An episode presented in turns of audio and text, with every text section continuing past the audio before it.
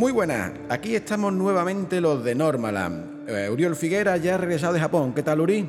Muy bien. ¿Nos ha hecho de menos? Sí, muchísimo. Estaba deseando volver. Nosotros ti también. Ramiro Lichiri sigue moviendo los botones con maestría y este que os habla, José Bermúdez, se alegra mucho de saludaros.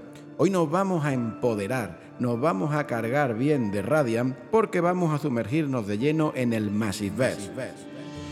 Bienvenidos a Normaland, el podcast de la redacción de Norma Editorial. Y lo hacemos con dos de los autores que hacen posible la existencia de este nuevo universo.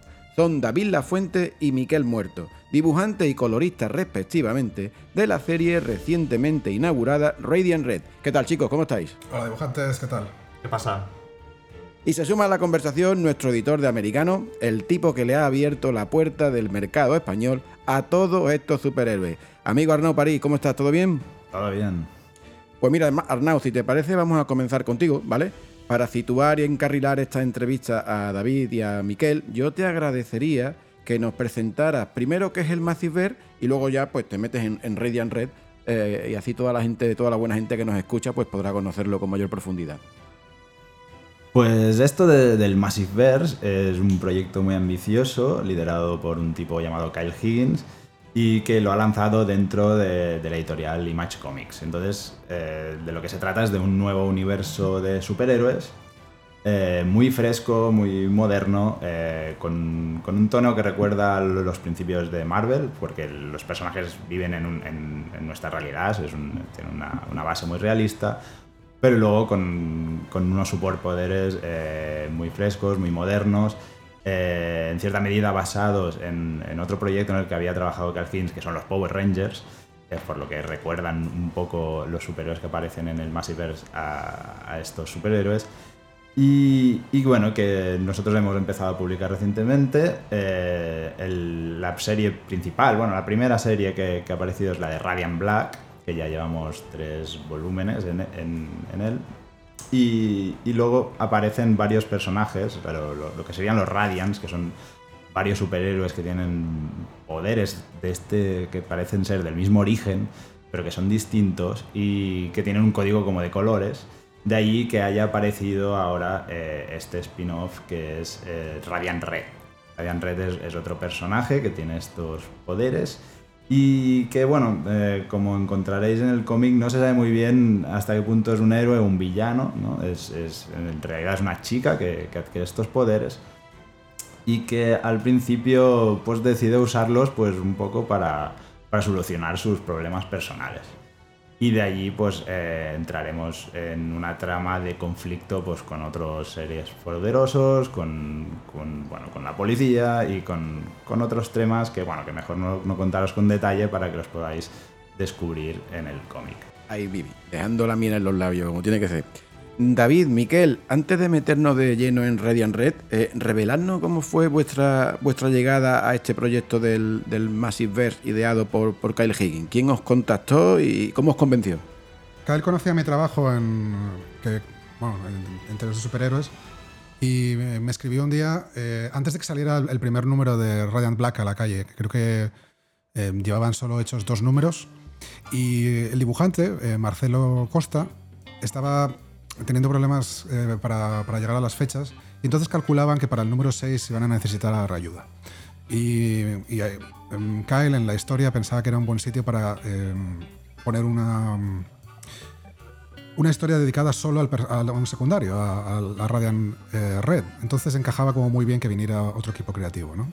Y me leí los dos primeros números que tenían hechos, todavía no sabía el impacto que iba a tener la serie, simplemente la juzgué como un cómic eh, interesante, personajes nuevos, lo que tú decías, eh, un, tono por un lado un poco mundano y por otro lado como con un pie en los superhéroes eh, japoneses, ¿no? Power Rangers, Kamen Rider y todo esto.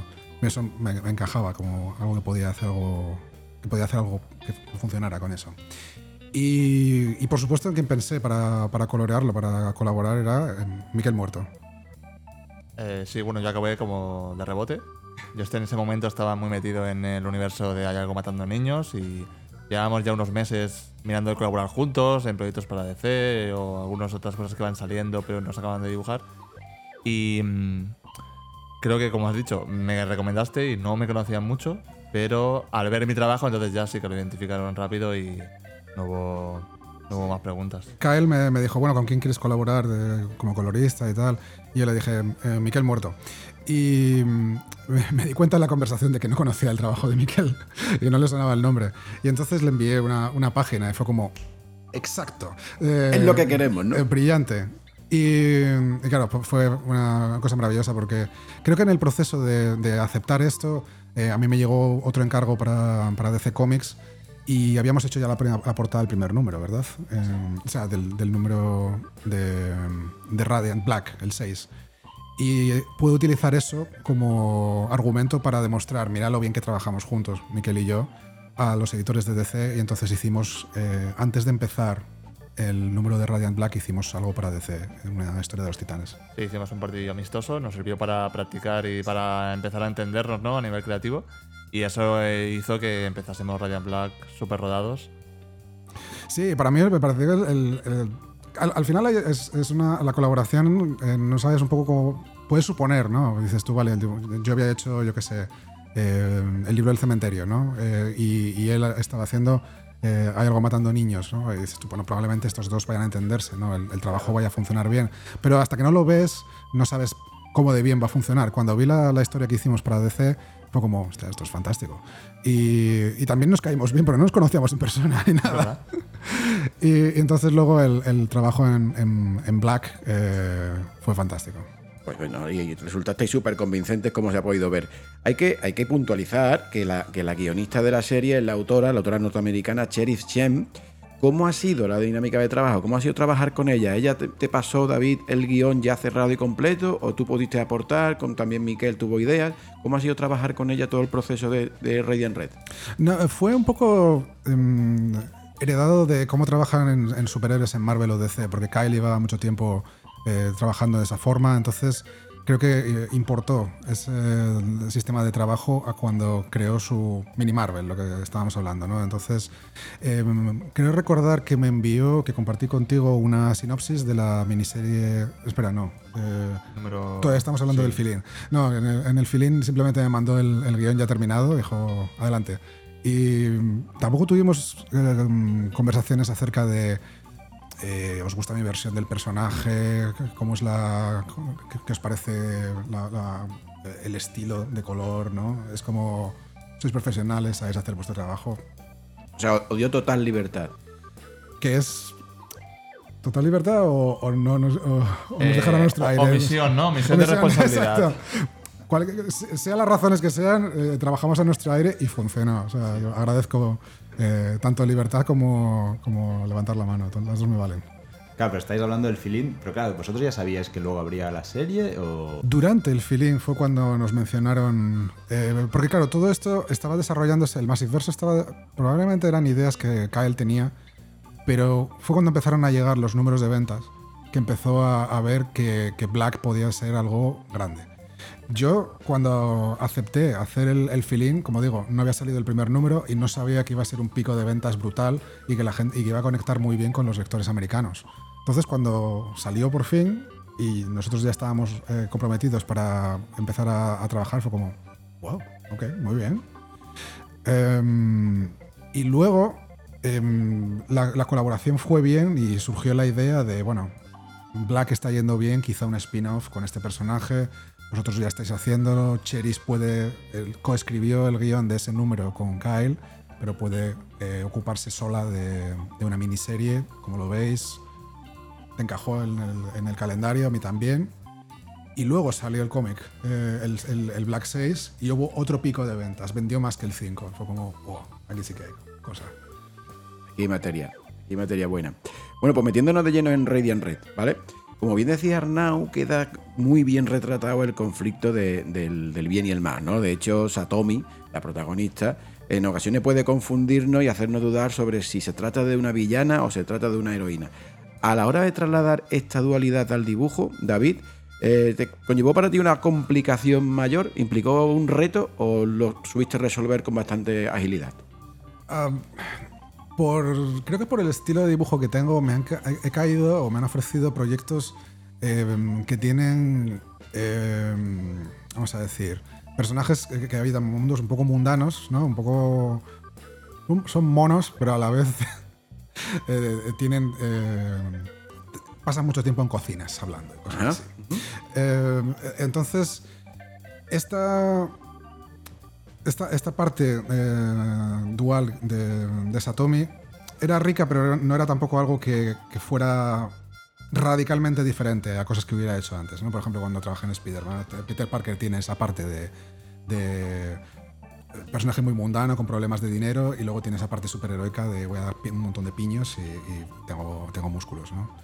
Creo que igual la subrayaste más tú cuando llegaste al, color, eh, el crear juegos eh, cuando ella está en su vida personal, pero está teniendo... O sea, a mí me parecía que Satomi es un personaje que no, no está muy ni por el bien ni por el mal, simplemente está y se deja llevar un poco por lo que va, le va ocurriendo en la vida.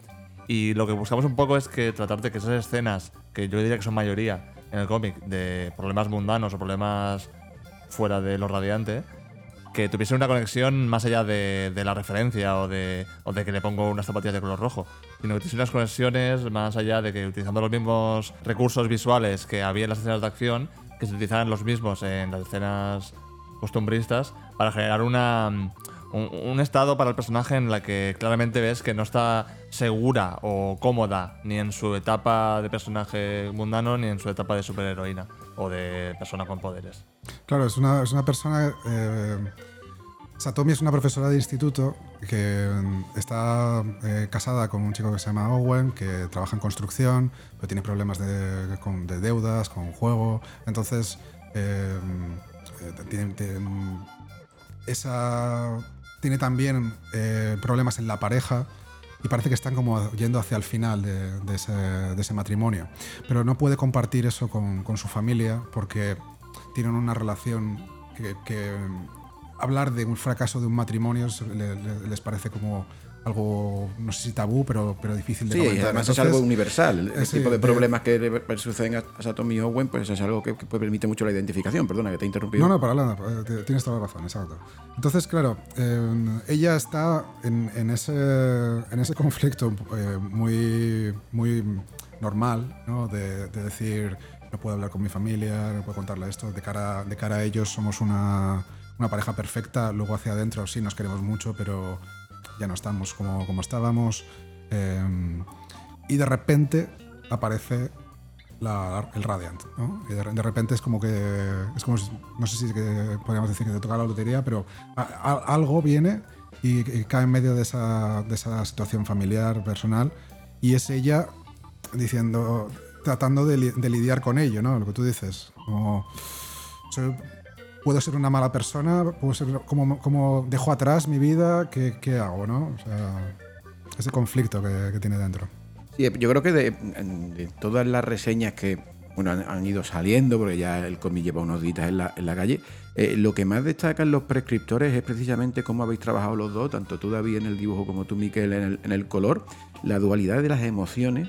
Eh, tú, lo, defines muy bien, ¿no? La parte mundana y la parte superheroica de, de Zatomi. Y, yo sí que tenía preparada la pregunta, que ya básicamente habéis adelantado mucho de la respuesta, de cómo se trabaja esa, esa doble eh, visibilidad del personaje cuando tienes realidades tan distintas. Bueno, en, el, en el tema del color me, me- me apetece mucho que nos lo describas, Miguel, porque claro, el color es algo que, que identifica muchísimo los escenarios. Claro, las ambientaciones son muy importantes. Más allá de buscar una paleta que respalde las emociones o que respalde el, el momento que se debería transmitir en esa página, creo que lo interesante es buscar, cuando tienes dos realidades tan apuestas en un personaje, eh, es buscar códigos estéticos o gráficos que el lector pueda identificar, quizás no de forma consciente o una forma inmediata, sino con una revisión a lo mejor del TVO, que pueda identificar que algo está ocurriendo en su estado mental a la hora de cómo se enfrenta a ella, tanto hablando con su pareja discutiendo o en su trabajo o reaccionando a los eventos que se le vienen encima, como se le vino encima el Radiant, que, que no necesariamente tienen un, código establecido. Menos con un personaje que es prácticamente nuevo y que nosotros desde el feeling pudimos desarrollar casi dibujándolo, ¿no? Como ser humano. Antes era un personaje al que le daban de hostias en los primeros cinco números y luego de repente es un personaje con, con un nombre, con una historia y con una motivación que en su caso no es una motivación muy grandilocuente, es una motivación prácticamente de sobrevivir a lo que está ocurriendo, ¿no? De pasar un poco, que no te atropelle la vida.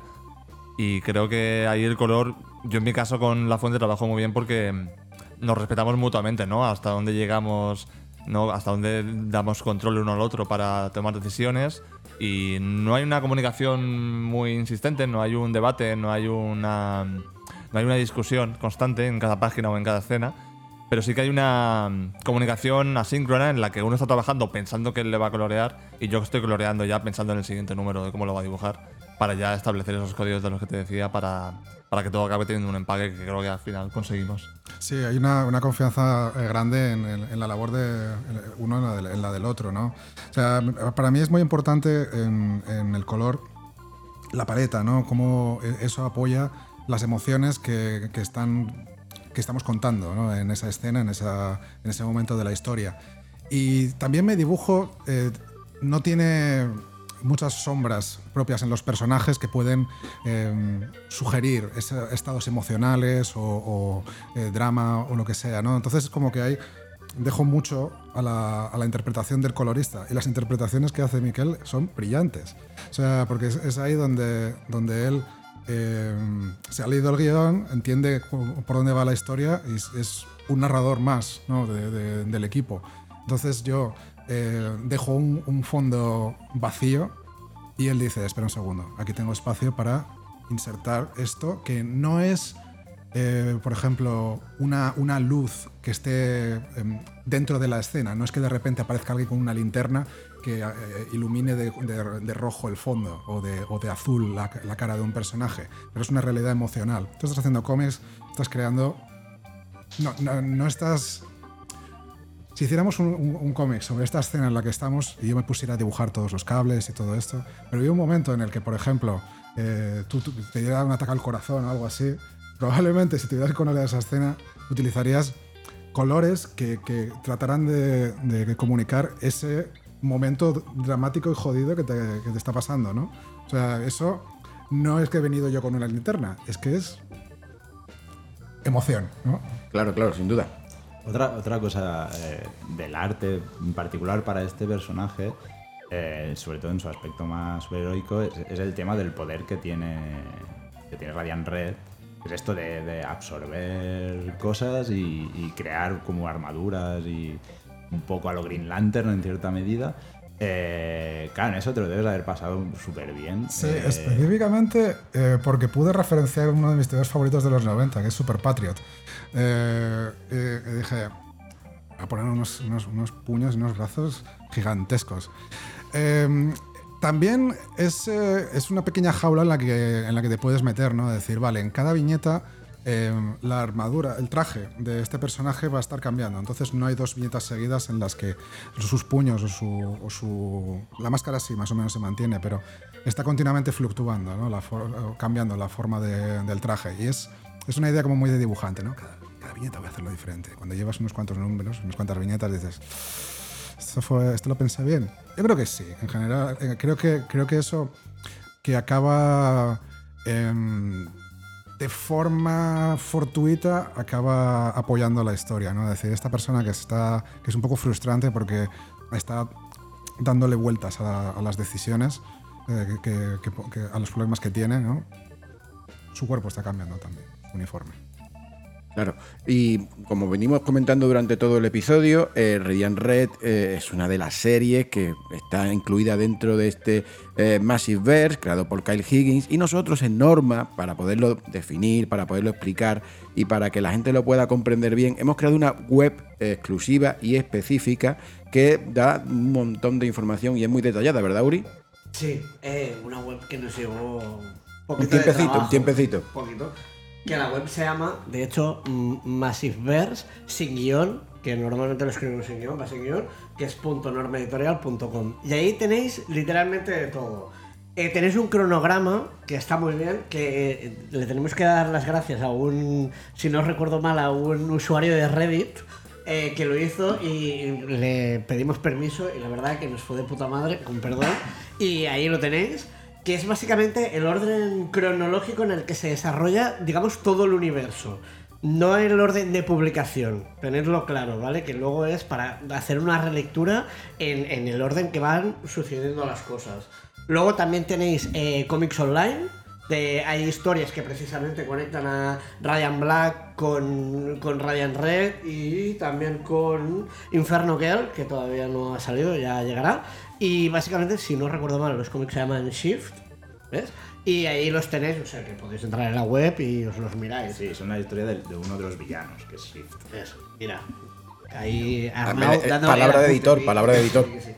Eh, luego también tenéis una sección de, de extras. Allí hay una pestañita que se llama Versus y hay un cortometraje, precisamente de Ryan Black. Eh, ya veréis que es una historia que también se vincula con, otro personaje que se llama Blaze, que forma parte de Cole y tal. Y hasta ahí puedo leer. Eh, os animo a que miréis el, el cortometraje porque la verdad que es la hostia, está súper bien animado y es bastante, tiene puntitos de humor bastante, bastante cachondos. Aquí con Arnaud estuvimos eh, con eh, subtitulando y tal, y fue, fue, fue divertido hacerlo. Y luego eh, hay dos cosas que os recomiendo, que no sé si vosotros habéis visto la, la web, pero está bastante guay. Luego, lo- lo- luego os la enseño, si no. Y hay dos cosas que está guay, que son un quién es quién, para que aquellos que todavía no han adentrado en el universo de Massive Verse, pues tener un poquito eh, referencias de personajes para que los O sea, si la gente quiere saber quién es Atomy y quién Sí, es Owen, sí, sí. ahí Eh, está, eh, ¿no? Puede entrar y, y ver y tenéis pequeñas descripciones, un poco como el juego de quién es quién, tienes la foto y tienes... Bueno, más bien parece un cluedo porque tienes la descripción del personaje. Y luego está, para mí, la mejor parte de todas. eh, bueno, la voy a dejar para la última. Porque luego también tenéis, obviamente, los títulos que tenemos publicados y lo que saldrá próximamente. Y mi parte favorita, que es lo que os animo, que es lo que yo he estado haciendo esta mañana en vez de trabajar, que es eh, el alfabeto Radian. O sea, podéis entrar y tenéis eh, un, un pedazo de imagen con todo el alfabeto Radian y mm, si no queréis trabajar o queréis pasar un rato, pues allí podéis escribir frases o vuestro propio nombre en Radian, que es bastante curioso porque es un sistema literalmente de rayas y puntos. Es como una especie de código Morse hecho versión escrita y está bastante guay y lo tenéis en la web, así que si queréis pasar un buen rato.